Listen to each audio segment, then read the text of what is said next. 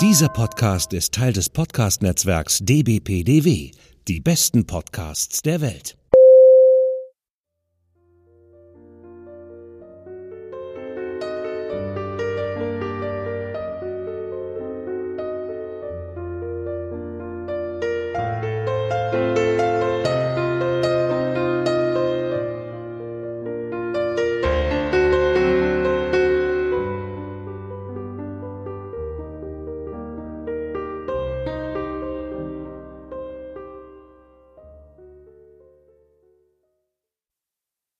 Willkommen zu einer neuen Folge von By Lady zusammen mit Lara Hallo. und mit mir, Britt-Marie.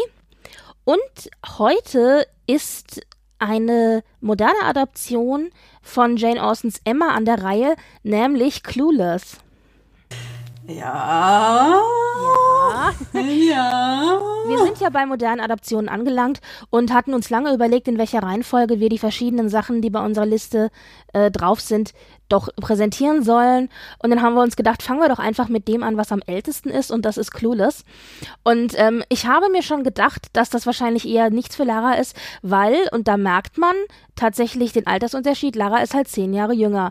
Und was für mich halt wirklich meine Hoch-Teenager-Phase war, ja, es kommt, glaube ich, nicht so an. Ich glaube, man muss die 90er erlebt haben, damit man das so richtig zu schätzen wissen kann. Nichtsdestotrotz ist das ja schon eine vorweggenommene, ein vorweggenommenes Fazit. Ich glaube, wir diskutieren dann später vielleicht nochmal genauer drüber. Oder hast du jetzt noch ganz dringend was zu sagen? Ich wollte gerade sagen, ich habe die 90er schon erlebt, nur einfach das Kindergarten. Ja, eben. Nur, nur halt nicht als Teenager, genau. Ja, nee, also es, äh, ja, also ich habe ihn mir, also ich, ich habe laut, laut meinem Netflix-Account, habe ich diesen Film schon mal scheinbar geguckt. Ich mochte mich null dran erinnern. Ich habe ihn nochmal geguckt und ich muss sagen, äh, das ist das erste Mal, dass ich beim Film auf 25. Geschwindigkeit geguckt habe, weil ich dachte, ich mag nicht. Shame on you. Es mag aber, es mag nicht am Film gelegen haben, aber äh, es, es mag vielleicht wirklich so sein, dass es, ähm, er ist ja im 95 rausgekommen. Ähm, es mag wirklich einfach daran liegen, dass es nicht meine Generation ist. Ich meine, es hat mir schon vom Namen nach. Ich weiß, dass er geliebt wird von vielen, aber tja. also wir gucken mal. Es, ähm, wir können ja mal mit ein paar Eckdaten anfangen. Mhm. Er ist 95 rausgekommen, also genau Mitte der 90er und ist eine Stunde 37 lang, was eigentlich finde ich eine ganz gute Länge ist für so einen Film. Ich bin ja nicht so ein großer Fan von Filmen, die immer länger werden, wie aktuell jetzt oft bei den Kinofilmen der Fall. Es ist ganz klar eine Satire, die eben lose auf dem Stoff von Jane Austens Emma basiert. Da können wir auch noch mal drüber reden, was denn da die Parallelen sind, denn ich finde, dass die Story von Emma man doch relativ gut auch über die Story von Clueless legen kann. Also da sind sehr viele Figuren, die man wirklich eins zu eins gleichsetzen kann und auch Story- und Plot-Elemente. Es handelt eben von Emma beziehungsweise von der Hauptfigur Cher, die in diesem Fall in Clueless eben in der modernen Adaption ein Highschool-Teenie ist in Beverly Hills, ähm, reich und posch und die im Grunde feststellt, dass Status und Geld eben nicht alles ist im Leben, die aber genauso auch wie die Original Emma versucht eben in die Leben der Leute um sich rum einzugreifen und vor allen Dingen eben zu verkuppeln, die Leute miteinander und ihnen damit Gutes zu tun. So kann man, denke ich, das grob zusammenfassen. So könnte man auch Emma grob zusammenfassen. Natürlich jetzt nicht Beverly Hills Posch und äh, doch Posch schon, nicht Beverly Hills und statusmäßig, aber der Rest passt eigentlich ganz gut. Es ist, wie gesagt, eine überzogene Satire im Gewand eines Teenie-Movies und es ist auch, so hast du ja schon gesagt, ein, eigentlich ein richtiger Kult-Classic. Genauso wie Stolz und Vorurteil mit Colin Firth und Jennifer Eel eine Austin Mania losgetreten hat, übrigens auch in den 90ern, hat tatsächlich Clueless eine ganze Reihe von klassischen Teenage-Movies losgetreten, so ein bisschen wie äh, John Hughes in den 80ern, das war ja auch, da hat ja, gab's ja auch so eine Phase so mit Sixteen Candles und, und äh, Pretty in Pink und sowas. In den 90ern hat, wie gesagt, Clueless eigentlich das mehr oder minder gestartet. Und äh, da kamen dann in Folge dieser Welle eben so Sachen wie Legally Blonde oder Ten Things I Hate About You oder die Mean ich mich jetzt eher mehr erinnern mag. Also ich finde Ten Things I Hate About You, was ja auf Shakespeare beruht, ne? Ja, auf der widerspenstigen Zähmung, ja. Genau, genau. Das kam ja aber erst in den frühen 2000er. Das ist wirklich, das ist dann wiederum etwas, was ich mit meiner Jugend verbinde, tatsächlich. Mhm. Genau, aber das, das ist tatsächlich, als, also am Ende dieser Welle, die das Ganze losgetreten hat, Mean Girls zum Beispiel, äh, hau ich da auch mit so rein. Also das sind so Sachen, die da reingehören und man darf natürlich nicht vergessen, wenn man davon redet, dass es eine Satire ist und eben dieses klassische Teenage-Genre so ein bisschen äh, über, äh, ja, also durch den Kakao zieht. Es waren in den 90ern natürlich auch die Hoch Hochzeit von Beverly Hills 90210, der Serie über eine Clique von ultrareichen und eben nicht so ultrareichen Teenagern an der Beverly Hills High School mit Brandon und, äh, und Branda. Und ähm, da sind wir damals voll drauf reingefallen. Also ich, wie gesagt, in den 90ern war meine Hoch-Teenager-Zeit und ich habe Beverly Hills 90210 geliebt zugegebenermaßen nur die ersten drei Staffeln lang oder so. Aber wir wollten alle Luke Perry heiraten. Und ich meine, hier gibt's ja auch eine Zeile im Film, dass Cher sich aufhebt äh, für Luke Perry. Mhm. Also alle wollten Luke Perry aka Dylan. Dylan, der der Freund von Brenda war. Also wenn jetzt äh, hier einer am anderen Ende sitzt und sagt, was zum Teufel, wovon redet die da? Dann sage ich nur, guckt euch die Serie Beverly Hills 90210 an. Sie ist schlecht gealtert und ich weiß gar nicht, ob man die heute noch so sehen kann, ohne sich wahrscheinlich die Kugel zu geben.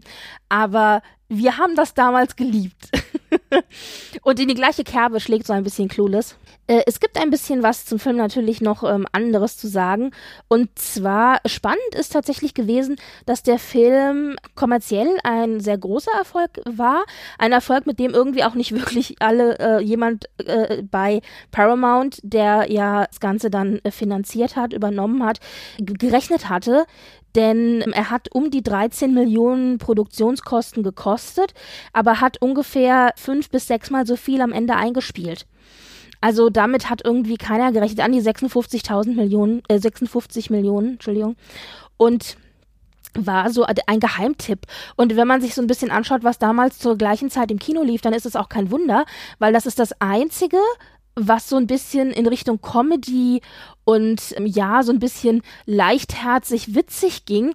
Alles andere, was damals gleichzeitig lief, waren Blockbuster. Also sowas wie Apollo 13 oder so oder Terminator, ja. Also so Dinge, die halt mehr so, ja, so Action und ähm, Geballer waren und weniger so ein bisschen Comedy.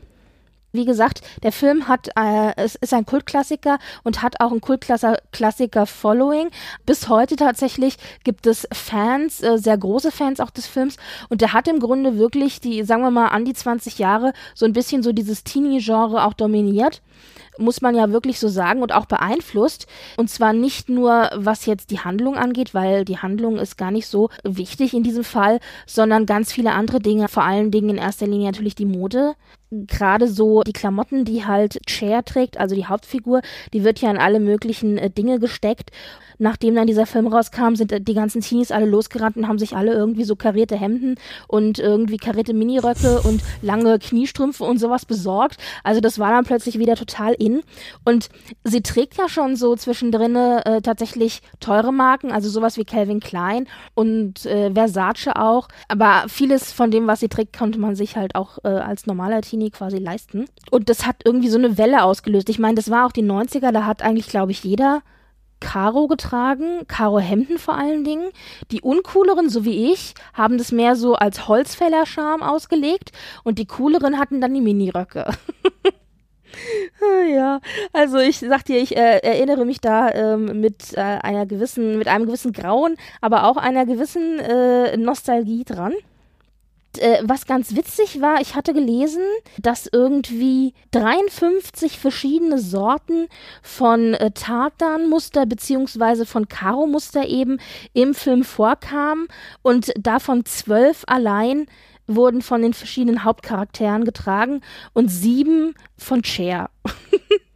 Also es hat jemand gezählt. Ich finde das so großartig, solche, solche random Facts äh, über den Film, der, die dann irgendwo stehen. Man denkt sich so, ach, guck einer an.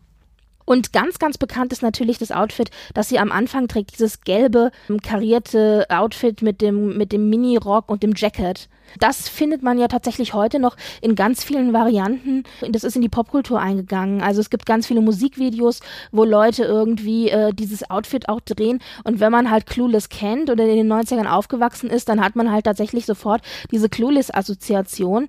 Und äh, Versace hat zum Beispiel 2018 in ihrer äh, Frühlingskollektion auch so eine Hommage an Clueless drinne gehabt und ganz viel so diese Art von gelb karierte Mode mit drinne gehabt, auch so diese wirklich kurzen Miniröcke und langen Strümpfe und so.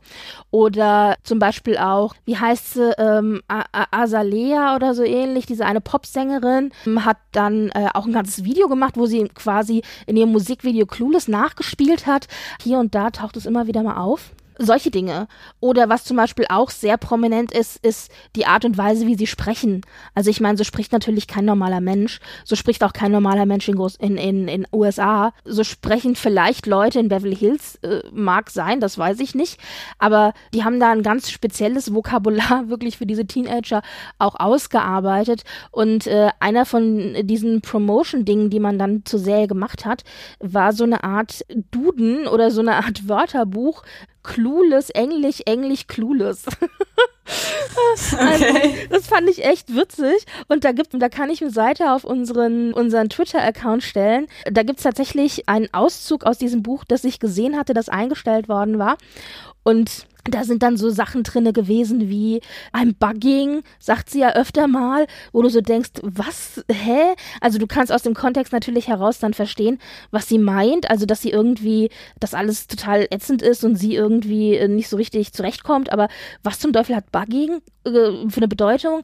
Und die haben das vor allen Dingen wohl für die Leute gedacht, die auf MTV The Real Life geguckt haben. Ich weiß nicht, sagt dir das noch was? Wahrscheinlich ich, nicht. Ich kenn's nur über amerikanische amerikanische Filme. Ja, also das ist so eine, so auch so eine Reality-TV-Serie. Also ich habe das mitbekommen, als es gelauncht wurde, aber ich habe das nicht geguckt. Also ich bin nicht cool genug gewesen für MTV, muss ich sagen. Und Paramount hatte dann auch noch Nickelodeon, das war halt, äh, das ist quasi Kinderkanal. Das heißt, die haben im Grunde diese ganze Zielgruppe von ganz jung bis eben Teenager äh, abgedeckt und konnten da natürlich dann auch Cross-Promotion und so machen. Also das war ganz praktisch. Und deswegen war das, hat es ganz gut gepasst mit Clueless. Nachdem es dann eben bei Paramount gelandet war, wurde dann begonnen zu drehen.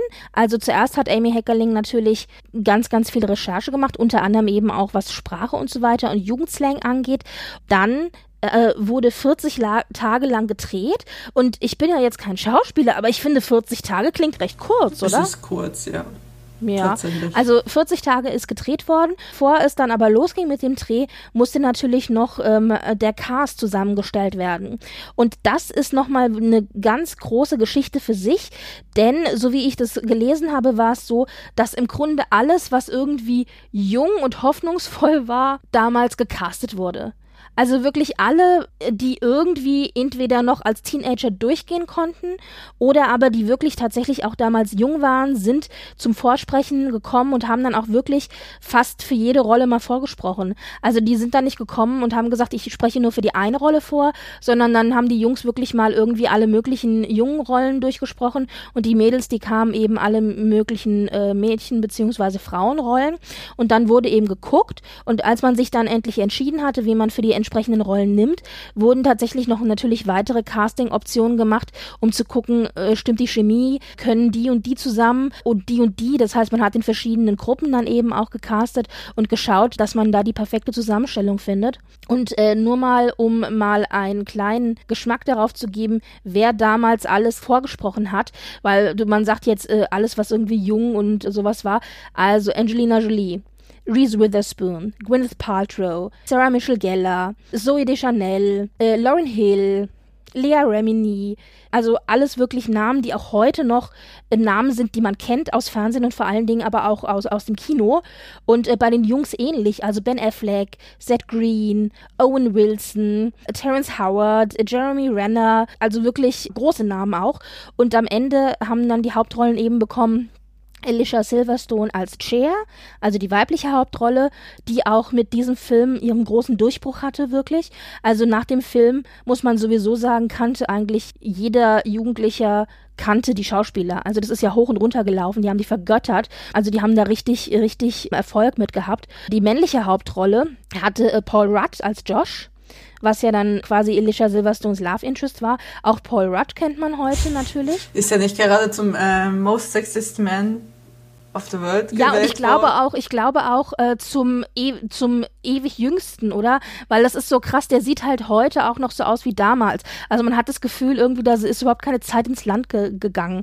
Das ist äh, sowieso irgendwie super krass. Und dann aber auch noch sind im Film dabei Leute, die man auch noch kennt. Also Stacey Dash als Dion, die beste Freundin, die äh, sieht man auch, finde ich, ganz viel in Serien und so weiter. Brittany Murphy als Ty, die neu an die Schule kommt und die ja dann Cher unter ihre Fittiche nimmt und ein Projekt draus macht.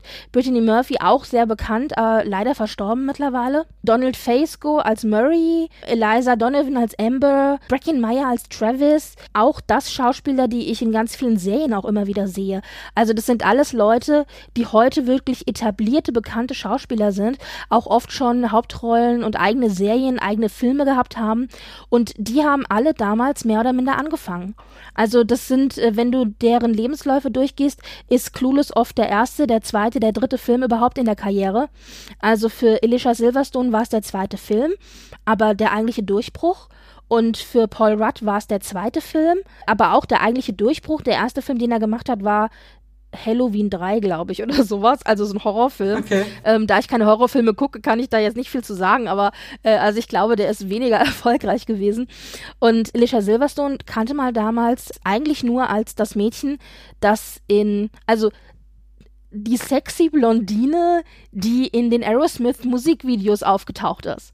Also so kannte ich die auch. Die ist in drei Aerosmith Musikvideos aufgetaucht und hat da von sich reden gemacht. Das ging irgendwie damals echt in aller Munde, weil alle Jungs wollten irgendwie Alicia Silverstone, übrigens nach Clueless sowieso. Und dann hat sie noch einen Film gemacht, The Crush, den kannte ich damals nicht. Das war aber auch so, so ein bisschen teeny-mäßig. Und dann ist sie halt gecastet worden für Clueless. Wie gesagt, großer Durchbruch, äh, Karrierebeginn für viele von ihnen und viele auch heute noch etabliert. Und wenn man sich halt anschaut, wer da im Vorfeld alles durchgecastet wurde, wurde, da kann man echt nur den Kopf schütteln. Also das ist ja wirklich das Who is Who, äh, teilweise auch von Hollywood und so. Und manche haben dann auch tatsächlich über das Casting von Clueless Rollen in anderen Filmen bekommen, wo Amy Heckerling dann involviert war. Also sie hat dann gesagt, nee, für diesen Film passt du nicht, aber hat dann im nächsten Film zum Beispiel an sie gedacht. Und, ähm, und Reese Witherspoon zum Beispiel, finde ich, hätte hier in diese Rolle auch ganz gut reingepasst. Er hat ja dann später Legally Blonde gemacht, also auch ich finde, eine ähnlich gelagerte Geschichte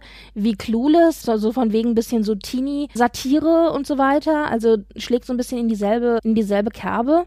Und ähm, hätte es auch fast gekriegt tatsächlich für Clueless die Hauptrolle, aber Alicia Silverstone war dann noch ein bisschen unschuldiger in ihrem ganzen Gebaren und bisschen naiver und wurde dann eben von Amy Heckerling genommen. Und ähm, Amy Heckerling hat gesagt, sie war vor allen Dingen beeinflusst von Emma, ja, aber auch von Gentlemen Prefer Blondes, also der Marilyn Monroe-Film. Und sie wollte sozusagen in dieser Chair-Figur äh, tatsächlich auch wirklich ein blondes Mädchen haben, das so ein bisschen so die naive, sympathische Figur verkörpert, so wie das Marilyn Monroe in ihren Filmen auch gemacht hat. Und ich finde den Vergleich eigentlich relativ augenfällig. Die Art von Rolle ist ähnlich angelegt, finde ich. So viel dann zur Vorgeschichte des Films. Wie gesagt, er hat im Grunde ein ganzes Genre ja aus der Taufe wieder gehoben. Zu dem Zeitpunkt, zu dem das rauskam, waren so Teenie-Movies und Teenager-Filme und so Liebesfilme in dieser Art und Weise mit, wieder out. Also das letzte Mal, dass es so eine große Welle gegeben hat von diesen, sagen wir jetzt mal, Teenager-Filmen, war tatsächlich in den 80ern den Youth-Filmen, hatte ich ja schon mal gesagt. Und ähm, seitdem waren die auch nicht mehr groß erfolgreich oder so. Und dass das jetzt Mitte der 90er kam, das hat tatsächlich alle überrascht, inklusive eben Paramount, die das dann natürlich aber auch ausgenutzt haben und äh, alles Mögliche nicht nur an Promotion und so weiter hinterhergefeuert haben, sondern im Zuge des Filmes haben sich alle möglichen Dinge ja auch äh, verkauft wie geschnitten Brot. Das war nicht nur Mode und solche Dinge, sondern zum Beispiel auch der Soundtrack. Das Ganze ist ja wirklich typische 90er Jahre Rock, Ska, Punk-Musik, so ein bisschen in, äh, in die Ecke. Und äh, der Soundtrack hat also mehrfach Platin bekommen und hat sich verkauft ohne Ende. Dann gab es im Zuge des Filmes Bücher, die veröffentlicht worden sind. Es gab Comics, es gab Computerspiele, es gab ein Musical tatsächlich, das 2018, 2019 gelaufen ist, das auch hauptsächlich auf Amy Heckerlings Ideen basierte. Es war aber ein Jukebox-Musical und Amy Heckerling hat dann nur die, die Lyrics äh, quasi verändert. In, in, weißt du, was ein Jukebox-Musical ist? Äh, ich nehme an, wenn schon bestehende Songs quasi einfach äh, der Text verändert. Genau, also wenn in der Regel, wenn halt irgendwelche Hits genommen werden, die es schon gibt, also sowas wie zum Beispiel hier das Queen Musical, wo halt die Hits von Queen genommen werden, oder das ABBA Musical ist auch ein ganz bekanntes Jukebox Musical, wo halt schon bestehende Songs genommen werden und die einfach in den Rahmen reingepresst werden. Und manchmal werden dann Lyrics geändert und manchmal eben nicht, meistens nicht. Und in dem Fall aber dann halt schon. Genau es hat ganz, ganz viel im Zuge dessen gegeben und hier auch wirklich spannend zu sehen, dass der Film so erfolgreich war, dass er dann, äh, der ist ja 95 gelaufen, dass er dann auch eine Serie nach sich gezogen hat. Es gab dann von 96 bis 99 eine Serie, die über drei Staffeln ging, eine Comedy-Serie, immer halbstündige Episoden, die eben über Cher und ihre Highschool-Clique handelte und alle möglichen Schauspieler vom Film haben in der Serie auch mitgespielt. Die einzige prominente Figur, die nicht mitgespielt hat in der Serie, war tatsächlich tatsächlich Alicia Silverstone. Die hat stattdessen einen äh, 10 Millionen Kino exklusiven Kinovertrag unterschrieben und hat dann versucht eben ihren Sprung ins Kino zu schaffen, während die anderen eben äh, in der Serie mitgemacht haben. Und ähm, die Serie hieß auch Clueless und lief wohl relativ erfolgreich. Also es hat zumindest für drei Staffeln gereicht. Und was hier auch noch ganz äh, interessantes ist und deswegen hatte ich mich auch gefreut, dass Clueless so ein bisschen mit auch in diese moderne Austin-Adaption mit reinpasst. Vor einiger Zeit hatte ich gelesen, dass es wohl ein Reboot geben soll von der Serie. Dann hat man lange nichts mehr gehört, dann war jetzt auch Pandemie und so weiter. Und äh, jetzt hat man äh, wieder ein bisschen was gehört. Und zwar ist tatsächlich immer noch ein Reboot in Arbeit. Es soll aber nicht Cher die Hauptfigur der Serie sein, sondern Dion, also ihre Freundin. Und das Ganze soll ins Heute übertragen werden, also im Jetzt und Hier spielen, soll aber inhaltlich ans Ende des Films ansetzen. Mhm. Und die Voraussetzung ist also, Cher ist weg und Dion äh, tritt dann jetzt als Nachfolgerin der Queen Bee in die Schuhe der Queen Bee und ist jetzt selber quasi die Queen Bee an der Highschool. Mhm und muss dann eben sich an diese Rolle gewöhnen und ja, und lebt da halt quasi ihr Leben mhm. und versucht dann auch zu, zu klären, was denn eben aus ihrer besten Freundin geworden ist, die plötzlich verschwunden ist. Und es gab eine Beschreibung dieses Reboots, die muss ich vorlesen. Ich weiß, es ist immer schwierig zu folgen, wenn man nur hört, aber das fand ich so witzig. Habe ich gesagt, das muss ich unbedingt, muss ich euch äh, vorlesen. Ich schreibe es auch noch mal in die Shownotes rein. Und zwar hat Deadline, das ist eine Internet-Homepage, die halt sich so um Filme und sowas dreht, so ein bisschen wie Reality, nur in schlechter, hat geschrieben, dass der Clueless Reboot folgendes ist. Baby pink and bisexual blue tinted tiny sunglasses wearing oat milk latte and Adderall fueled look at what happens when the high school queen bee chair disappears and her lifelong number two Dion steps into Chair's vacant Air Jordans. Okay. Und ich dachte so, geil. Also dieses Baby Pink, Bisexual, Blue Tinted, Tiny Sunglasses wearing Oat Milk, Latte and Adderall Fueled Look. Und ich dachte so, geil. Wenn das nicht äh, die Jugend von damals und aber ein bisschen aber natürlich auch die Jugend von heute mhm. äh, mhm. äh, um, umschreibt, dann weiß ich auch nicht ich glaube, man kann diesen Stoff, ich meine, es ist ja jetzt nichts Besonderes, es handelt halt um Teenager in der Schule, ja. Man kann diesen Stoff ganz gut ins Jetzt und Hier auch übertragen, vor allen Dingen, wenn man auch also so ein bisschen das Ganze modernisiert, vielleicht sogar auch gendermäßig modernisiert. Wenn hier schon steht, äh, bisexual, Sunglasses wearing, dann könnte ich mir auch vorstellen, dass vielleicht die Hauptrolle auch bisexuell dargestellt wird. Äh, zumindest haben wir aber eine Schwarze in der Hauptrolle, was ja auch schon mhm. mal schön ist. Also ich bin gespannt. Es hat jetzt lange auf Eis gelegen und es hat jetzt auch zweimal schon den Kanal gew gewechselt, der das Ganze entwickelt. Es wird wahrscheinlich jetzt bei Peacock gesendet. Okay. Das ist der neue Streamingdienst von. Äh, äh, ist das NBC, glaube ich? Also genau. der mit dem Fächer. Genau, NBC, genau. Ja, Genau. genau, das wird der neue Streamingdienst von NBC und dann soll das da wohl laufen, ja. Also du siehst, nach sehr, sehr langer Zeit, nach über 26 Jahren, ist es immer noch in aller Munde. Und es ist auch witzig, weil zum 20-jährigen Jubiläum gab es alle möglichen Jubiläumsgeschichten. Also Entertainment Weekly hat zum Beispiel so einen Jubiläumsshoot gemacht, wo man die Leute dann quasi, wie sehen sie jetzt aus, mhm. sehen konnte, was tatsächlich sehr augenöffnend war. Ich habe mir die Bilder mal angeschaut. Okay. Und dann gab es alle möglichen anderen Sachen und es gab einen sehr, sehr, sehr guten Artikel von Vanity Fair, den verlinke ich euch auch, wo wirklich sehr schön nochmal alles Mögliche zusammengefasst wurde, was diese ganze Vorgeschichte des Films angeht. Der Artikel heißt uh, The Definitive Oral History of How Clueless Became an Iconic 19th Classic. Und da sind die ganzen Cast-Member halt interviewt worden und die äußern sich da auch. Also das ist wirklich sehr, sehr interessant zu lesen, wie das da alles irgendwie kreuz und quer ging, vor allen Dingen im Casting-Prozess vorher auch. Und den empfehle ich euch. Also wenn ihr da ein bisschen Interesse habt, da sind auch ein paar sehr schöne Bilder drin. Und aus dem Artikel stammt auch diese eine Seite, die ich dann jetzt vertweeten werde mit dem Lexikon. Also von wegen, äh, wie spreche ich richtig Valley äh, oder Welling also aus dem Beverly Hills Valley, ja, die Leute, die da leben. So dieses bisschen posche, abgehobene. Ja, also äh, das ist so das, äh, was ich so ein bisschen an Rahmeninfo zu sagen habe. Vielleicht können wir mal direkt im Film einsteigen. Also ich habe zwar schon äh, gesagt, worum es eigentlich geht, aber vielleicht willst du da noch mal ein bisschen äh, was hinzufügen oder zusammenfassen oder so. Ja, okay. Also die Hauptfigur ist Cher Horowitz und sie ist schon beliebt in ihrer Highschool, das kann man schon sagen. Total. Sie ist wirklich die, die Queen Bee, also ja. die, die Königin. Aber sie, sie spielt so ein bisschen der, runter, habe ich das Gefühl manchmal, ne?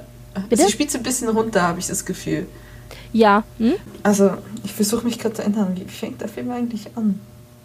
Äh. Na, sie kommt halt in die Highschool. Mhm, genau. äh, sie läuft da rein mit ihrer Freundin, sie trifft sich. Also der fängt eigentlich so an, dass sie kurz sagt, wer sie ist genau. und äh, wie ihre Familiensituation ist. Und dann holt sie ihre beste Freundin ab und sie fahren zur Highschool. Genau, genau, genau. Also ein ganz typischer Anfang. Und äh, es wird so ein bisschen vorgestellt und man merkt auch schnell, also Cher sagt auch ganz schnell so von wegen, ja, sie ähm, datet keinen ähm, Highschooler, weil sie die alle doof findet, weil sie findet, dass die sie schlecht anziehen. Und äh, ja, und also die Morde, die da gezeigt wird, sind ja auch ähm, extrem abschreckend. auch aus heutiger Sicht. Aber das finde ich so geil, dieser Film, der es ist ja wirklich eine Satire, mhm. aber der bringt dann auch so typische 90er Jahre Dinge. Also sie, sie hat ja zwischendurch, es gibt wirklich so ein paar ikonische mhm. Zitate aus diesem Film. Die Leute haben in den 90ern, wenn die Fan war von dem Film, teilweise auch nur noch mit Zitaten aus dem Film miteinander gesprochen. Also das macht man ja heute manchmal auch noch für, bei bestimmten Filmen. Und es gibt ein Zitat, wo sie halt sagt, sie versteht überhaupt gar nicht, wie die Jungs von heute überhaupt denken können, sie wären gut aussehend und man würde auf sie stehen, weil sie ja Hosen tragen, die ihnen irgendwie baggy Baggy-Hosen, mhm. die in, in den Kniekehlen hängen würden. Und dann sieht man nur so ein paar Jungs von hinten. Und es ist halt wirklich 90er Jahre Mode, wo halt echt diese Skater-Mode mit diesen weiten Hosen, wo ähm, eben wirklich die Hosen in den Kniekehlen hingen und die Unterhose halt so rausguckte und so. Also das war auch in den 90ern wirklich so. Ich habe mich damals auch immer gefragt, wie die, ja, wie die das A toll finden und B, wie die Hosen halten. Und dann haben die natürlich so Cappies aufgehabt und so. Das war schon so. Also das ist natürlich satirisch übertrieben, ja, aber es war auch in der Wirklichkeit so. Ja, also, also auf jeden Fall kommt sie dahin und sie ist in ihrem Debattierclub und kriegt aber halt äh, quasi nur eine, ein C, ne? Was ist das, eine 3 quasi? Eine 3. Genau, mhm, weil, Minus, ja. Genau, weil äh, sie halt einfach nicht gute Argumente hat und dann entschließt sie sich mit ihrer Freundin, es war, dass sie halt, dass sie möchte es gerne oben argumentieren, weil es das von ihrem Vater auch gelehrt hat, der Anwalt ist. Und ähm, eigentlich kann sie das in der Regel auch, aber dieses Mal lässt Mr. Hall mit sich nicht reden. Und dann erschießt, sie, erschießt sich quasi ihn, äh, dass sie halt ihn quasi sein Leben verbessern muss, dem, äh, dem, indem sie ihn mit äh, Miss Geist zusammen verkuppelt. Und da sieht man schon die ersten Anleihen zu Emma, ja. Äh, wir mögen uns erinnern, Emma verkuppelt Mrs. Taylor und Mr. Weston. Mr. Weston, ja. Also das Ehepaar Weston dann später, genau. genau. Also das, was quasi am Anfang kommt, äh, im Emma-Stoff, kommt ja hier dann am Ende, denn am Ende des Films in Clueless heiraten die beiden ja, Mhm. also werden das Ehepaar Weston und das ist ja das, was im Original Emma am Anfang passiert. Also da geht ihre geliebte Lehrerin ja weg mit ihr, ihrem neuen Ehemann, genau. Genau, ja. genau. Ja, genau. Und dann äh, kommt aber auch Ty auf die Schule, also die Rolle von Brittany Murphy. Cher entscheidet sich eigentlich ziemlich schnell, dass sie ähm, quasi sie adoptieren muss und quasi äh, verändern muss, weil sie ist ja sehr unhübsch und so weiter und so fort und macht sie quasi Ja, sie zu ihrem braucht ein Projekt. Makeover. Ja, genau, sie Makeover, ja, aber sie macht sie zu ihrem persönlichen Projekt. So. Und gleichzeitig ist es so, dass der Sohn von einer ehemaligen Frau ihres Vaters bei ihnen äh, temporär lebt. Mehr so von wegen hat Semesterferien, ne? Also hat Semesterferien und will halt irgendwie nicht zu seiner Mutter fahren und er er lebt dort, das ist Josh und äh, sie, sie behandelt Josh eher so als Bruder, ne? Schwester und Bruder. Ja, beziehungsweise sie sagt immer, du bist nicht mein Bruder. Ja. Er sagt so, ich bin ja quasi dein Halbbruder. Ja. Und der so, du bist nicht mein Bruder. Und das wird natürlich, glaube ich, auch so, so doll natürlich betont die ganze Zeit durch den Film durch, weil er ja am Ende auch quasi, weil die ja ein Paar werden. Also das ist ja auch das, was bei Emma so ein bisschen äh, ist, weil also, ja, äh, sie im Grunde ja ihren, ihren, ihren Bruder äh, heiratet, beziehungsweise dann im Film ja mit ihrem Bruder zusammenkommt. Aber in Wirklichkeit sind sie ja nicht Geschwister. Also deswegen, Ja gut, aber in Emma, es wird betont. Mr. Kingsley ist ja, ist ja nicht äh, ihr Bruder. Mr. Knightley. Ah, Gottes Willen, ey. Die beste Figur im Jane Austen-Universum. Nein, Mr. Knightley ist nicht ihr Bruder, aber er ist doch ein sehr, ähm, aber er ist ein enger, äh, ein enger Jugendfreund und er hat sie ja quasi schon als Baby rumgetragen. Also das ist schon ein bisschen alles bizarr schief. Ja. Aber ich meine, für damalige Verhältnisse war das ja normal, dass man zum Beispiel auch seinen äh, Cousin ersten Grades geheiratet hat. Und aber jetzt für, für die 90er war es dann tatsächlich leicht inzestuös. Also äh, deswegen glaube ich, wird es halt so betont. Und äh, Josh natürlich aber auch so der klassische Student. Also der kommt halt heim und isst den Kühlschrank leer. Mhm. Ja. Also der kommt eigentlich nur, um den Kühlschrank leer zu essen. aber wird, wird auch so als so ein bisschen so als ähm, ja jemand gezeigt, der halt irgendwie die Welt verbessern möchte. Er Genau. studiert halt auch Jura und äh, deswegen hat er auch diese Connection zu seinem äh, Stiefvater. Äh, das, der ist ja auch sehr erfolgreicher Anwalt und der hilft ihm ja dann auch eben aus bei Fällen und so weiter. Und ähm, aber geht auch demonstrieren und will eben die Welt besser machen. Und das findet Cher ja auch irgendwie cool. Und sie möchte die Welt auch besser machen, wenn auch natürlich in ihrem sehr materialistisch eingeschränkten Rahmen. Genau. Und äh, ein Schritt, die Welt besser zu machen, ist eben, sich äh, Tai vorzunehmen als Projekt und dem armen Mädchen zu helfen. Und äh, hier natürlich auch direkt die Parallele klar zu Harriet, Harriet Smith. Genau. Also ist ja Tai im Grunde. Genau, und äh, sie, also Ty steht dann auf Travis, ist, ist der Name, ne? Genau, Äh, was so, so ein bisschen Stoner Skater ist der Schule, aber ähm, Jay unterbindet das eigentlich und will sie mit Elton zusammenbringen. Aber Elton, wo, Überraschung, Überraschung, steht eigentlich nur auf, ähm, also ist dann nur nett zu Ty, weil er eigentlich auf Chair steht und die findet das dann raus. Und ähm, Elton kommt mit Amber zusammen und das kennen wir auch aus Emma. Genau, und aber Tai verändert sich halt im Prozess und wird halt immer arroganter und auch gemein quasi gegenüber Cher, also gemein in Anführungszeichen.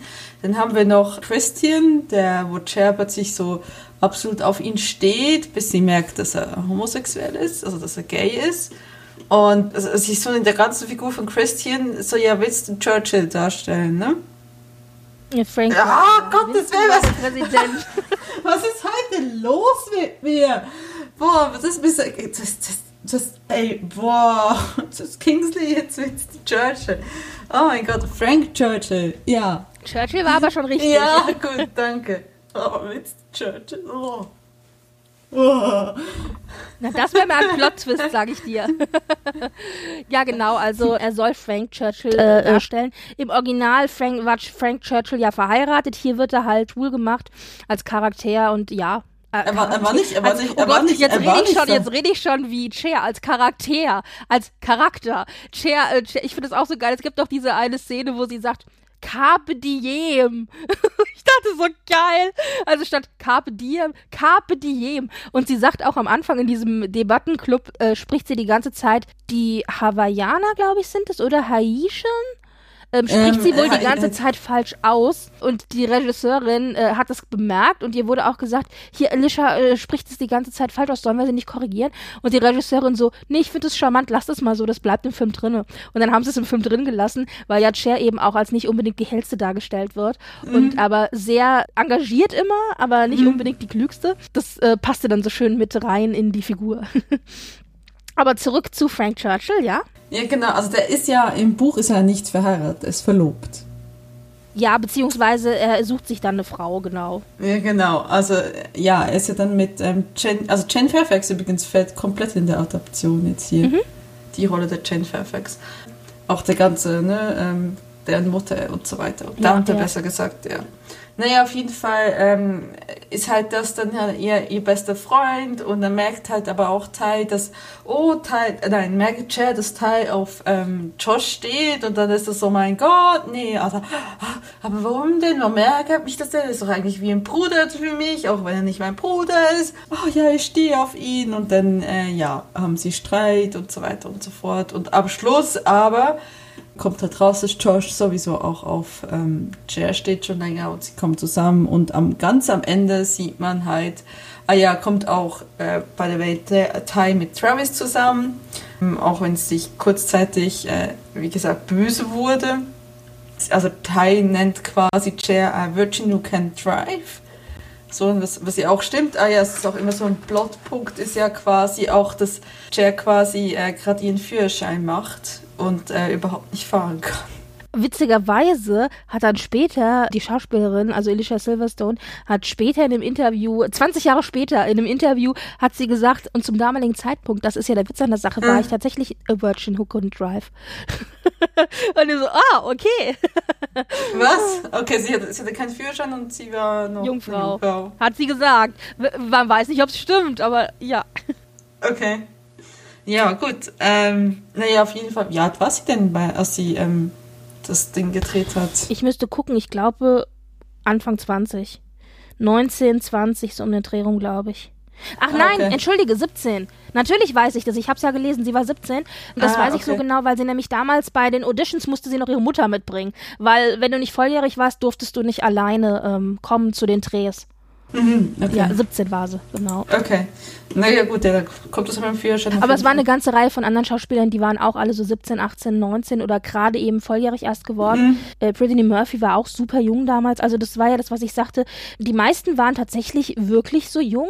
Und Mhm. dann waren da aber auch Leute dabei, die deutlich älter waren, als sie eigentlich sind. Also zum Beispiel die Amber gespielt hat, die Schauspielerin, die war 29. Und die, äh, also das, das, die sieht, also die sah schon älter aus als ein Teenager im Film, aber für 29 hätte ich sie nicht gehalten. Und äh, lustigerweise war die Schauspielerin, die Diane gespielt hat, die beste Freundin von Cher, die war zwei Jahre älter als Paul Rudd, der Josh gespielt hat. Und Josh ist ja im Film eigentlich älter als beide zusammen. Witzig, oder? Also, ja, aber gut. Ja, auf jeden Fall. Ja, es, also sie, sie besteht halt ihren Führerschein auch nicht, nachdem sie. Ähm also ich finde es jetzt gerade lustig, weil ich jetzt äh, selbst wieder den Führerschein angefangen habe. Und äh, also so, so schlimme Fehler macht, äh, hat es mir auch schon die äh, Zähne gekräuselt. Ich finde es aber auch so witzig, dass sie dann auch wirklich nicht versteht, also genuin nicht versteht, was sie denn jetzt falsch gemacht hat und warum sie durchgefallen ist. Und so, wie ich bin durchgefallen. Weil sie ja auch sich irgendwie am Anfang, sagt sie ja auch immer, ja, also sie ist ja immer in der Lage gewesen, quasi sich ihre, die Noten herbeizureden. Also auch bei diesem Debattierclub, beziehungsweise nicht beim Debattierclub, der Lehrer, der bleibt hart, aber ihre, ihre Sportlehrerin hat irgendwie sie von einem C- auf ein A- äh, runter äh, debattieren können. Und als sie dann ihrem, äh, ihrem äh, Vater dann das Zeugnis zeigt, da sagt er, wie, du hast dich von, ne, von einer 3 auf eine 1 runter debattiert. Und sie so, ja, natürlich, das mache ich jedes Jahr so. Und der so, ich bin so stolz auf dich, mein Mädchen. Fast genauso stolz, als wenn die Noten in auf irgendwas Realem von wegen Leistung und Intelligenz basieren würden. Und ich dachte so geil. ja. Ja, genau. Auf, auf jeden Fall, ähm, ja, also, und am Schluss kommt sie mit Josh zusammen und am Ende feiern, wie gesagt, äh, Mrs. Geist und Mr. äh, Hall feiern ihre Hochzeit und Cher fängt dann das Blumenbukett und, und das habe ich jetzt, das sehe ich hier erst bei Wikipedia. Äh, Josh gewinnt dann eine 200-Dollar-Wette. Ja, das hast du nicht, nicht gehört. Josh, äh, die sitzen noch dann beim Essen zusammen ja. und dann sagt Josh zu ihr, dann lädt er sich so rüber und dann, äh, dann heißt es, also dann kommt die Braut und sagt, ich schmeiß gleich mein Bouquet und dann lehnt sich Josh so rüber und sagt zu ihr, wir haben einen, einen Wettpool laufen. 200 Dollar für denjenigen, dessen Freundin das Blumenbouquet fängt. Und sie ja. lehnt sich rüber, küsst ihn und sagt ihr, kein Problem, kriege ich. Und dann, äh, genau, okay, dann kämpft, sie sich, kämpft sie sich hervor. ich habe gesehen, dass er irgendwas zuflüstert, aber dann habe ich, das, hab ich das nicht verstanden. Okay. Ja, auf jeden Fall, ja, am Schluss, oh, küssen sie sich und Ende des Films, ja. ja, und hier sind natürlich, ich finde, es sind ein paar Szenen drin, wo ich doch sehr lachen musste. Also was mir grundsätzlich so ein bisschen satiremäßig der 90, also äh, auf die 90er, was mir gut gefallen haben, sind immer so diese wie sagt man so, diese Ellbogenanstöße so rechts und links. Zum Beispiel, dass wenn man durch die Highschool geht und dann werden so die Mädels gezeigt, wie sie da so stehen, dass die alle irgendwo Verbände entweder auf der Nase oder am Kinn oder so haben. Das Stimmt. heißt, sehr Beverly Hills mäßig, alle haben so Schönheits-OPs machen lassen. Also, das ist ja, glaube ich, das ist ja auch so der Witz in diesen ganzen Teenager-Filmen immer so, man kriegt zum 18. Geburtstag oder zum 16. Geburtstag kriegt man einen Nose-Job geschenkt, ja. Also, ja. dass die Nase irgendwie korrigiert wird oder das Kinn wird korrigiert oder so. Also das heißt, die rennen da alle rum und haben da alles abgepflastert. Und am Anfang heißt es ja auch, äh, ganz am Anfang, wenn sie sagt, ähm, wer sie ist und wo sie wohnt und so weiter, dann sagt sie ja, ja, also ihre Mutter ist gestorben, als sie klein war und sie lebt jetzt mit ihrem Vater, der ist Anwalt und kriegt irgendwie 500 Dollar die Stunde und die sind ganz reich und so weiter. Und dann sagt sie aber auch, ihre Mutter ist gestorben an der Schönheits-OP. Und das ist nicht so, was? Also das, äh, das gibt diesem Ganzen schon mal so diesen entsprechenden Beverly Hills Posh äh, Fancy Rahmen. Da musste ich sehr lachen, was immer, dass die alle so abgepflastert die ganze Zeit sind. Dann natürlich auch so diese Telefone, dass jeder also sofort immer am oh Telefon Gott. hängt und dauernd ja. irgendwie telefoniert und so und besonders super wichtig ist. Ähm, das äh, fand ich auch irgendwie witzig. Äh, dann natürlich auch dieses ständige, so dieses Haare zurückschmeißen. Ja, also das macht ja Cher, aber das macht ja auch Dion. Übrigens auch hier die Wahl der Namen. Also Cher und Dion Dion, also Cher nach eben der Sängerin Cher und Dion nach die Diane Warwick, ja, und dass sie dann halt sagt, wir sind beide benannt nach großen äh, Sängerinnen, die heute nur noch Werbung machen. und das ist also sehr, sehr, sehr, sehr schön. Und äh, dieses Haare zurückschmeißen und dieses, oh, ganz ehrlich, diese hängenden Hosen, habe ich auch schon drüber geredet, auch totale Satire auf die 90er. Es klingt jetzt böse, wenn ich das so sage, aber nach Clueless wollten alle Jungs Alicia Silverstone und alle Mädchen wollten den begehbaren Kleiderschrank mit Computerauswahl. Also das, das war, das war tatsächlich, ich weiß, das ist jetzt natürlich alles sehr, äh, sehr klischeemäßig, aber das war wirklich so. Die Technik ist natürlich wirklich richtig schlecht gealtert. Das ist leider so. Also wir haben noch hier diese riesigen Röhren, Röhrenbildschirme für die Computer und auch die Handys sind so groß wie Backsteine.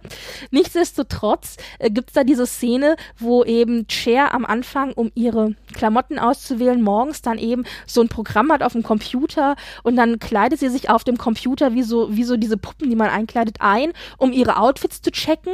Und dann gibt's auch so eine Szene später, wo sie dann irgendwie auf ein Date geht und dann sagt sie, ich benutze nie einen Spiegel, ich mache immer Polaroids. Und das ist, also ich finde, in diesen Momenten, in diesen extrem übertriebenen, überspitzten, komödiantischen Momenten, da, da funktioniert der Humor halt für mich so schön. Also das ist natürlich extrem überzogen, aber ich finde das echt witzig. Ja, und äh, solche, solche Dinge sind es, solche Kleinigkeiten, die mir dann wirklich Spaß machen. Es gibt natürlich auch ganz, ganz viele Zitate aus dem Film, die ganz bekannt geworden sind. Auch zum Beispiel diese Szene mit, ich glaube, das ist, glaube ich, sogar die meist zitierte Szene aus Clueless, ist die Szene mit dem Calvin Klein Kleid wo sie ja dann sich fertig macht für eine Party abends und dann sagt doch Josh so, weil er sie sieht, sie hat halt so ein weißes, hautenges Kleid an, kurz, mhm, mhm. kurz, ja, und irgendwie nackte Ärmchen und so weiter. Also, äh, ja, viel hat sie nicht an.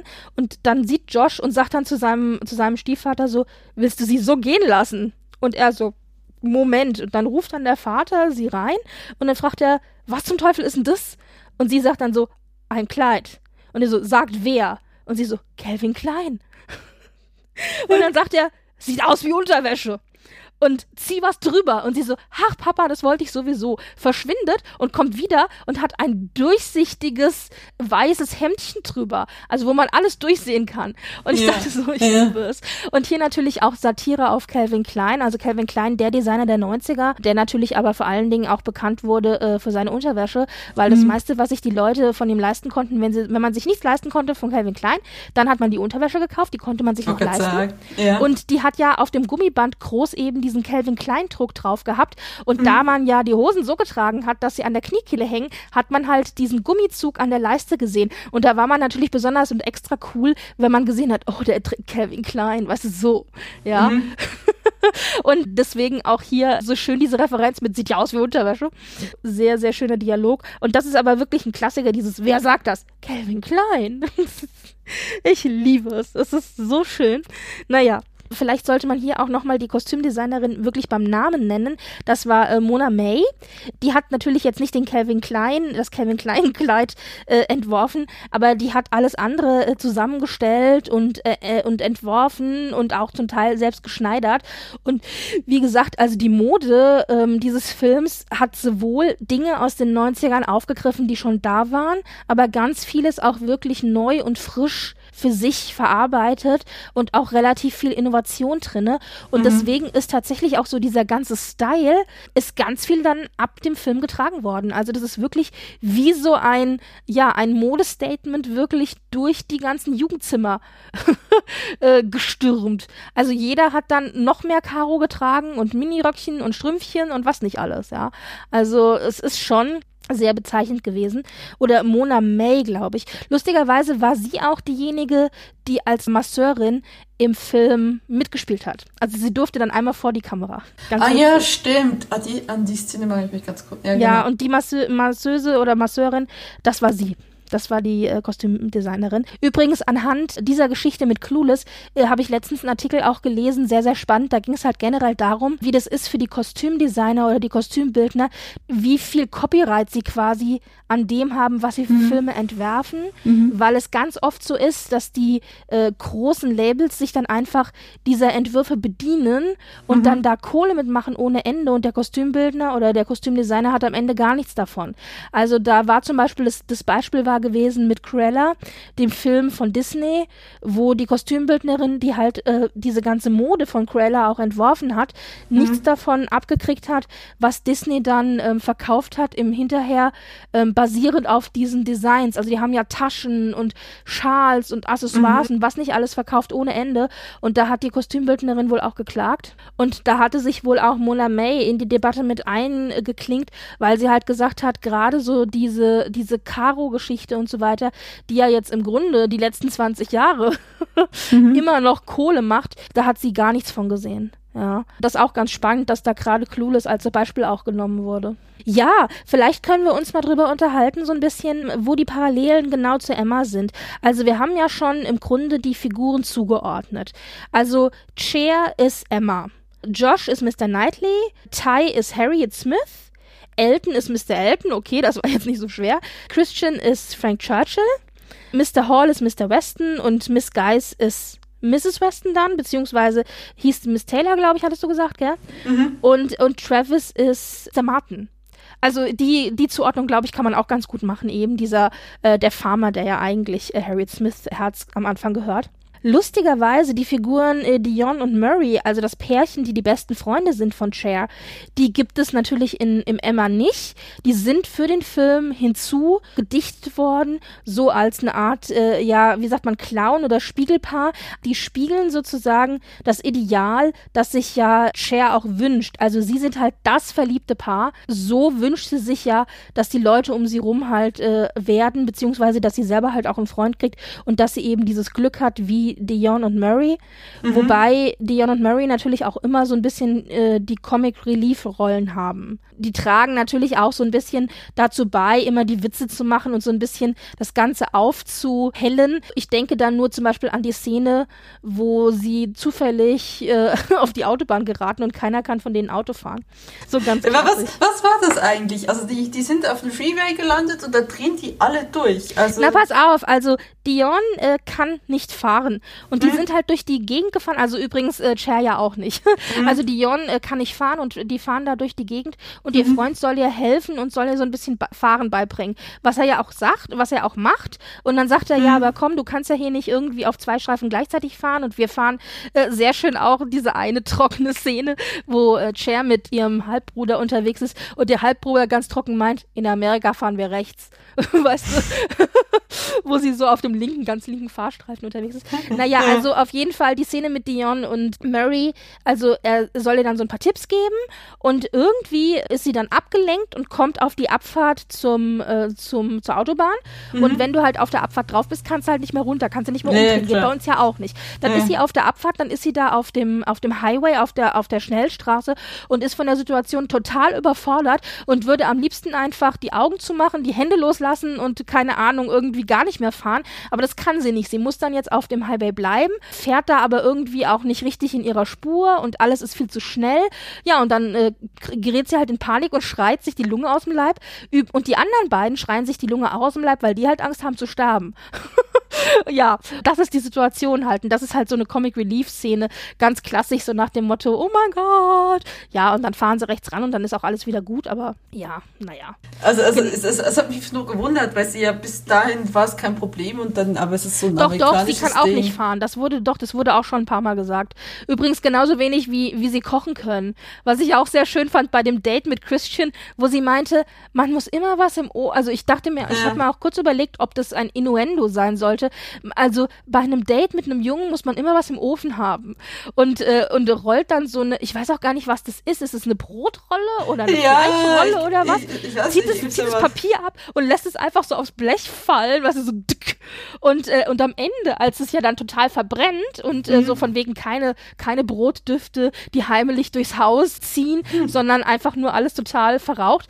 Und das Witzige daran war doch gewesen, so von wegen, also ich weiß nicht, ob das ist, weil ich erwachsen bin, aber das Erste, was ich ich dachte, ist, die hat doch eben gerade den Ofen nicht ausgestellt, weil sie macht ja die Tür auf, zieht das Blech raus, äh, damit da der Dampf rauskommen kann, also der verbrannte. Mhm. Und dann macht sie aber den Ofen nicht aus und dann gehen die aus der Küche raus. Ich habe also schon das Haus quasi imaginär abbrennen sehen.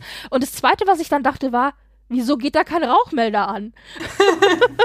also das war, glaube ich, nicht das, was man denken sollte in dieser Szene. Aber das waren die zwei Sachen, die mhm. ich dachte, als ich diese Szene gesehen habe. Aber kommen wir nochmal zurück zu den Parallelen zu Emma. Also das sind die Figuren und wie man die Z Figuren zuordnen kann. Und dann haben wir hier verschiedene äh, Szenen, die sich mehr oder minder tatsächlich mit dem Original relativ gut spiegeln. Das ist natürlich klar. Also Emma die High Society Dame, die eigentlich nichts mit Männern zu tun haben will, die also Single bleiben möchte. Das ist ja auch im mhm. Original Emma so. Also sie will ja nicht heiraten, sondern sie kann sich ja leisten, quasi mit ihrem Status und ihrem Geld halt eben nicht zu heiraten. Das ist ja hier auch so, dass Cher sagt, sie will von Jungs eigentlich nichts wissen. Äh, mhm. Äh, beide sind reich, beide sind in der High Society unterwegs, beide sind recht arrogant und beide haben sich sozusagen als Steckenpferd oder als Projekt vorgenommen, eben Leute um sich herum zu verkuppeln, aber weniger aus Eigennutz, sondern tatsächlich, um den Leuten auch was Gutes zu tun. Also das haben die beiden Figuren natürlich sehr deutlich gemeinsam. Dann gibt es natürlich auch äh, klar Dinge, die sich, äh, die sich spiegeln. Also wir haben diese Szene, wo Cher Fotos macht von Tai die man eins zu eins im Grunde vergleichen kann mit der Malszene aus, aus dem Original, wo ja Emma ein Bild zeichnet von äh, Harriet Smith und dann ja Mr. Elton dazukommt und sich das halt anguckt, aber eigentlich ja heimlich in Emma verliebt ist. Also ja, diese, genau. ganze, diese ganze ja. Storyline ist die mhm. gleiche. Dann haben wir auch diese Szene auf der Party, wo Tai irgendwie von einem Schuh am Kopf getroffen wird und da in Ohnmacht fällt und dann da irgendwie auf den Küchentisch und da irgendwie wiederbelebt werden muss. Und das mhm. ist ja eins zu eins identisch quasi quasi mit dieser Überfallszene, wo sie ja auch irgendwie genau. dann von ihm gerettet und irgendwie ins Haus getragen wird. Also mhm. das sind tatsächlich so Szenen, die man mehr oder minder eins zu eins eigentlich miteinander vergleichen kann. Und da gibt es noch und nöcher. Also ich finde, dass das Grundgerüst eigentlich wirklich sehr, sehr ähnlich ist. Die hat halt wirklich, muss man sagen, gut bei Jane Austen geklaut. Also hat sie gut gemacht, finde ich auch. Ja, also man, man kann die Parallelen schon sehen. Also sie sind mir auch sehr stark aufgefallen, ja, genau. Es wirkt auch aber auch sehr, ähm, teilweise deswegen ein bisschen konstruiert. Also ich finde es halt irgendwie so ein bisschen zusammen. Aber ich glaube, das Konstruierte, ja. das ist das, was für mich die Satire ist. Also ich meine, ja. kein Mensch fällt in Ohnmacht nur, weil er einen Schuh an den Kopf kriegt, geschweige denn, dass überhaupt jemand Ja, einen Schuh natürlich, das, das, das, das auch, aber das ist halt auch dieses, das, äh, man merkt es irgendwie ganz stark, dass es nicht dem natürlichen Lauf der Geschichte folgt, sondern einem vorgegebenen Muster, habe ich das Gefühl. Also Okay, gerade so, ja, so okay. gerade so diese, diese, diese Storyline mit Christian zum Beispiel, die ist mir eigentlich nicht so ganz aufgegangen. Also die fi- finde ich zum Beispiel ist nicht zu Ende geführt. Also was passiert mit ihm eigentlich letztendlich? Also ja, klar. Naja, in Ähm, dem Moment, in dem er als Love Interest für sie rausfällt, spielt er keine Rolle mehr. Ja, das ist, das ist eben das, was ich denke. Hm? Ja, finde ich aber jetzt nicht schlimm. Ich meine, dafür erwartest du vielleicht zu viel von der Teenage-Komödie. Ja, also das ist genau. wirklich nur, das genau, ist ja wirklich nur eine genau. Teenager-Komödie. Das ist ja jetzt kein Drama oder so. Also das fand ich jetzt ehrlich gesagt gar nicht so störend. Ja, okay. Das ist genau Mhm. das. Ja, ich sage mal, für mich war das tatsächlich eine der besseren Austen-Adaptionen und vor allen Dingen Emma finde ich tatsächlich, hat man gar nicht so oft in modernen Adaptionen. Wenn man sich so moderne Adaptionen anschaut, dann hat man fast immer Stolz und Vorurteil, also zu 99 Prozent. Vielleicht mal ein Überredung oder ja, ein... ja wohl, wohl bisher nicht. Jetzt sind aber ja, oder zwei, aber ein zwei Sense diese Sensibility oder so Genau. ein Sinn und Sinnlichkeit. Aber ich würde sagen, 99% der modernen Adaptionen sind Stolz- und Vorurteil-Adaptionen. Mhm. Und deswegen habe ich mich so gefreut, dass wir hier mal Emma haben. Denn man hat sonst so, so wenige andere Werke, die modern adaptiert worden sind. Ich finde auch wirklich gut adaptiert. Also diese Parallelen zu Emma kann man schon sehr, sehr deutlich sehen. Und Mhm. die Grundzüge der Charaktere sind halt auch die gleichen.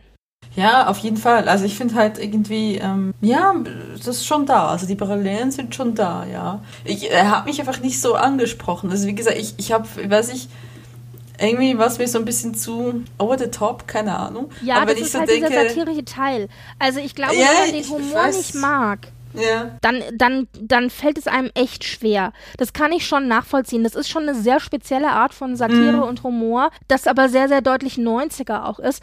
Ich weiß gar nicht, also ich glaube, man kann tatsächlich auch diesen Film in jeder Generation, in jeder Jugendgeneration neu für sich entdecken. Also du musst nicht Teenager in den 90ern gewesen sein, um den Film für sich äh, witzig zu finden oder den gut zu finden. Es hilft aber natürlich, weil einfach bestimmte Referenzen einfacher zu verstehen sind oder weil einem dann vielleicht auch bestimmte Dinge einfach auffallen, wie die Tatsache, dass alle Karo tragen, wie die Musik, auch der Musikgeschmack, wie auch ähm, ja bestimmte Zitate, auch diese Calvin Klein Geschichte zum Beispiel. Wer weiß, ob das nicht über die Köpfe von Leuten rübergeht, die heute Calvin Klein vielleicht als seriösen Parfumdesigner Designer kennen oder so. Weißt du, was ich meine? Also das sind alles so Dinge oder auch hier mit den mit den Hosen auf Halbmast und so. Also das sind alles Dinge, Ja. wo man denkt, das muss übertrieben sein. Und ich glaube, Satire ist dann halt gut, wenn sie einen echten Kern bewahrt. Das finde ich schaffen sie hier ganz gut. Vieles ist extrem übertrieben, selbstverständlich, auch sprachlich, total, ja. Aber trotzdem hat so einen, einen wahren Kern drinne und äh, deswegen macht mir das so viel Spaß. ja. Ich habe ein bisschen Angst gehabt, tatsächlich, den nochmal zu sehen. Ich habe den lange nicht mehr gesehen. Also ich glaube, das letzte Mal habe ich den gesehen. Och, irgendwann Anfang, also Mitte, Anfang der 2000er, 2005, 2008, so um den Dreh rum. Also jetzt schon sehr, sehr lange nicht mehr. okay. Und ich hatte ein bisschen Angst, dass er schlecht gealtert ist. Also vor allen Dingen, was Technik und so angeht. Ich meine, gut, Computer, Handys und sowas, ja, die sind Ja. schon, die sind schon schlecht gealtert. Ich meine, es sind die 90er. Aber ich war tatsächlich äh, sehr positiv davon überrascht, dass der mir noch so viel Spaß gemacht hat. Also ich hätte jetzt nicht gedacht, dass dieser Retro-Charme bei mir so doll durchschlägt.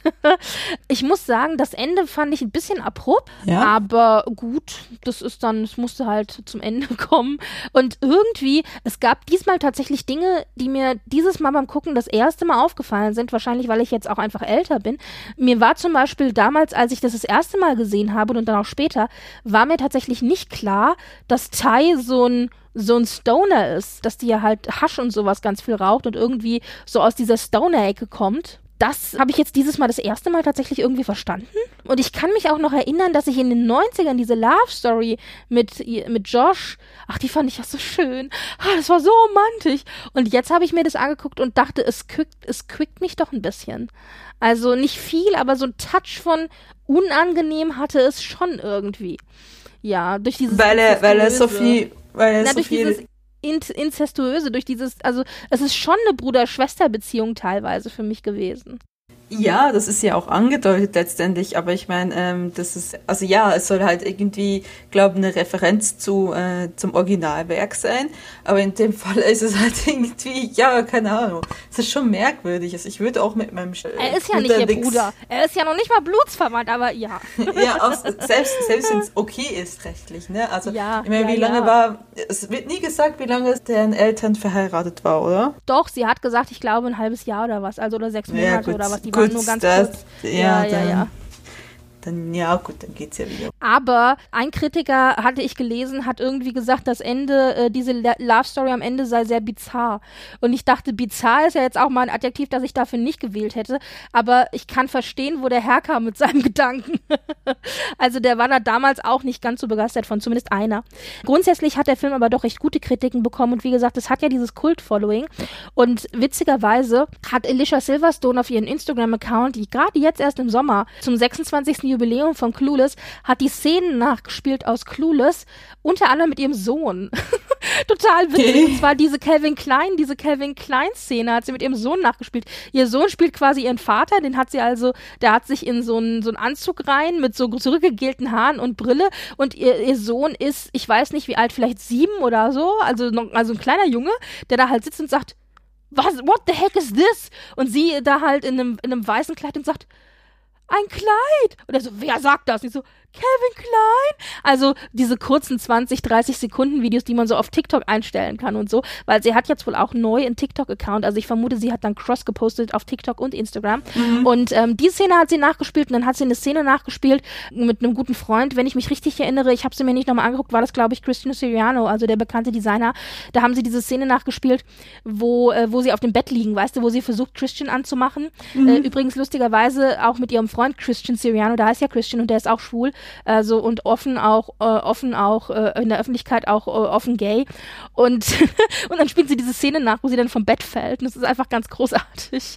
Sie hat da irgendwie immer noch Freude dran und hat damit auch natürlich so ein bisschen noch diese Gerüchte um das Reboot befeuert und so. Also ja, es kommt also offensichtlich alles wieder. Man muss nur lang genug warten. Tja. Okay, gibt es dann auch zehn Dinge, die ich an dir hasse? Wie? ich glaube, das ist auch schon länger im Gespräch für ein Reboot. Zumindest gab es es aber schon als Serie. Die habe ich mir damals auch angeguckt. Es ist nur leider nach einer Staffel eingestellt worden, was ich sehr schade finde, weil ich habe sie nämlich ganz treu geschaut. Das Love Interest wurde gespielt von ähm, Ethan Peck, der ja jetzt Mr. Spock in ähm, Strange New Worlds spielt, in der neuen Serie, die kommt. Und damals habe ich mich Hals über Kopf in Ethan Peck verliebt und seitdem bin ich quasi dauerverliebt in Ethan Peck und dass er jetzt Spock gespielt hat, hat ihm nur geholfen. Aber die Serie ist nach einer Staffel abgesetzt worden. Okay. Und ich denke, das ist immer mal wieder im Gespräch, glaube ich. Aber das Problem ist halt mit so Teenage-Komödien, die damals in, in den Ton der Zeit auch getroffen haben. Aus was für mhm. Gründen auch immer. Aber die haben halt den richtigen Ton erwischt, zur richtigen Zeit, die richtigen Leute auch, genauso wie auch der Cast zum Beispiel. Die haben halt zum richtigen Zeitpunkt irgendwie ihrer Karriere, haben die die erwischt. Ja, das hat halt gepasst alles. Und aus irgendwelchen Gründen hat das halt auch gerade gepasst, auch mit der Jugendbewegung und MTV und der Musik und überhaupt allem. Und mhm. so Filme, die dann halt den Ton der Zeit einfach erwischen und dann aber auch bestimmen. Ich weiß nicht, ob man die als Remake oder als Reboot mhm. ob man die, ob, ob das geht, die wieder so aufzuwärmen. Ich glaube schon, dass man den Stoff dann neu verarbeiten kann. Jetzt zum Beispiel wie mit diesem Reboot, wenn man sagt, man versucht es auf das Jetzt und Hier zu übertragen und zum Beispiel auch zu aktualisieren, dann könnte das, glaube ich, funktionieren. Aber ich glaube, so als klassisches Remake ist es, glaube ich, nicht möglich. Ja, ja, ja. Allem, ich weiß nicht, ob es dann überhaupt noch den Geschmack des Originalpublikums trifft. Weil, wenn du es halt wirklich quasi getreuer an das jetzige Publikum, äh, Teenager-Publikum anpasst, dann äh, ja, ist dann das Publikum, was 95 das halt mochte und Teenager war, ist halt, ja, spricht es dann nicht mehr so an. Ne? Also so, entweder machst du etwas für die Fans, für die bestehenden Fans, oder du machst das, etwas für einen neuen Markt. Beides zu machen wird, glaube ich, sehr schwierig. Viel schlimmer ist die Vorstellung, dass die Leute, die damals Teenager waren und das alles total geil fanden, mittlerweile Eltern sind und selber Kinder haben. Ja, das ne? finde ich tatsächlich ehrlich gesagt ein bisschen erschreckend. Wir altern alle. Tja, naja, also ich glaube, dann können wir vielleicht zusammenfassend sagen, dein Humor hat es nicht getroffen und dann ist es natürlich auch schwierig zu überzeugen. Ja, es war jetzt nicht, also ich habe es jetzt nicht, ähm, es war jetzt nicht schlimm. Das habe ich jetzt mal, also ich fand Stützenvorteil und Zombies schlimmer. Also da habe ich mich okay, mehr Okay, aber der war ja halt auch wirklich nicht so gut. muss ja, man ja leider sagen. Ja, muss man leider so sagen, ja. Nee, also ähm, Lustigerweise werde ich in meinem äh, Freundeskreis sehr oft auf, oh ja, ich will einmal Staatsvorteil und Zombies gucken. Und ich so, nein. Nein, du bist Ich weiß auch gar nicht, warum der so populär ist. Ich habe jetzt auch schon mehrfach von Leuten gehört, dass sie den geschaut haben und dass sie den irgendwie Ja, oder dass sie sich warum? freuen darauf, den zu schauen. Ich verstehe es auch nicht. Ich glaube, auf der anderen Seite, wenn ich nur den Titel kennen würde, dann fände ich die Kombination von Osten und Zombies irgendwie schon geil. Also ja, so als kann- kann Voraussetzung. ja, also wenn man was mit Zombies anfangen kann und vielleicht nicht unbedingt was mit Osten, ja, denkt Ja. man, das so, so, so ertrag ist quasi, es ist so ein bisschen das, das Gemüse mit, mit Zucker zu servieren, ja. ähm, ja, also er war, er war jetzt nicht schlecht per se, aber ich habe schon halt gemerkt, dass es überhaupt so nicht mein, mein Humor getroffen hat. Es hat irgendwie so, das war so ein bisschen, mm, okay. Aber es war jetzt nicht, nicht so schlimm wie, ja, wie gesagt, so Sturz und Vorteil und Zombies musste ich mich mehr durchkämpfen. Also gut, als Teenage-Komödie äh, funktioniert er für dich nur so lala, was halt vielleicht auch daran liegt, am Humor so ein bisschen liegt. Ja. Aber er funktioniert. Findest du denn, dass es als moderne Osten-Adaption funktioniert? Besser als jeder Hallmark-Film, ja. Na gut, die. Hallmark-Filme, die sind ja kein Gradmaß. ja Das ist ja sagen, so, als wenn du als die Gradmaß jetzt... Äh. Ja, einerseits, andererseits ist er mir so ein bisschen zu überdreht für, dass ich es wirklich so als Adaption annehmen kann. Ich kann es als satirische... nein, inspiriert von. Inspiriert, also, also ja, also inspiriert von ist ja schon sehr frei. Ja, natürlich ist er inspiriert von Emma. Das hat er geschafft. Ja. Aber als moderne Adaption Nein, also mir ein das nicht. zu das das war jetzt ist vielleicht jetzt falsch ausgedrückt. Ja. Ich meinte inspiriert von. Ja. Also inspiriert von, ja, aber das ist ja halt auch, das ist halt ein sehr breites Feld. Ne? Also da kannst du schon relativ viel machen. Ne? Also wir hatten ja auch schon bei Mansfield Park die ähm, Verfilmung, die wir besprochen haben, da steht doch explizit im Vorspann, es ist inspiriert oder eine Hommage Von Jane. Austens Leben, ja. Ja, ja, teilweise und äh, teilweise an Mansfield Park, wo es auch ganz klar gemacht wurde, es ist nicht eine 1 zu 1 Verfilmung. Es ist ja auch nicht eine 1 zu 1 Verfilmung. Inspiriert von ist halt schon sehr breites Feld und da finde ich, da passt er schon rein und man kann ihn wirklich auch so sehen. Ich denke, es, es, es also man muss halt eher in der Generation gewesen sein und damit aufgewachsen sein. Ich meine ja auch, ähm, Zindige, Zindige, die ich an die hasse, ist sicherlich auch nicht so gut gealtert, wenn man jetzt zehn Jahre Ja. jünger ist als ich. Aber ich mag ihn, weil ich damit aufgewachsen bin. Ich kann absolut verstehen, dass du Clueless magst, weil du damit aufgewachsen bist. Das hat für dich halt einfach einen anderen, es hat einen sentimentalen und anderen Stellenwert als für mich, die das halt nie gesehen hat und jetzt das halt so sieht und denkt so, "Hm, okay. Es ist aber nicht ein schlechter Film und er hat schon die Motive von Emma getroffen. Ich fand halt einfach teilweise hat, hat er sich deswegen nicht so, also ich hatte so das Gefühl, er, er, er fließt so gegen den Strom teilweise, des- deswegen er fühlt sich so ein bisschen zu sehr in eine, äh, in eine Bahn gedrückt, die er normalerweise nicht machen nehmen würde, weil sie halt versucht haben, diesen Motiven zu folgen. Also inspiriert von, ja, eine moderne Adop- Adoption, dafür ist er mir zu aufgedreht. Also da hat er dann, ist er zu, für mich zu, zu satirisch überdreht. Ich verstehe schon, dass er satirisch ist, aber er war mir dann auch satirisch überdreht für eine moderne Adoption. Und das ist halt Aber das ist ja, also das ist ja eigentlich das, was der Film will. Also das ist ja, Ähm, wie kann will's eine Satire zu satirisch sein?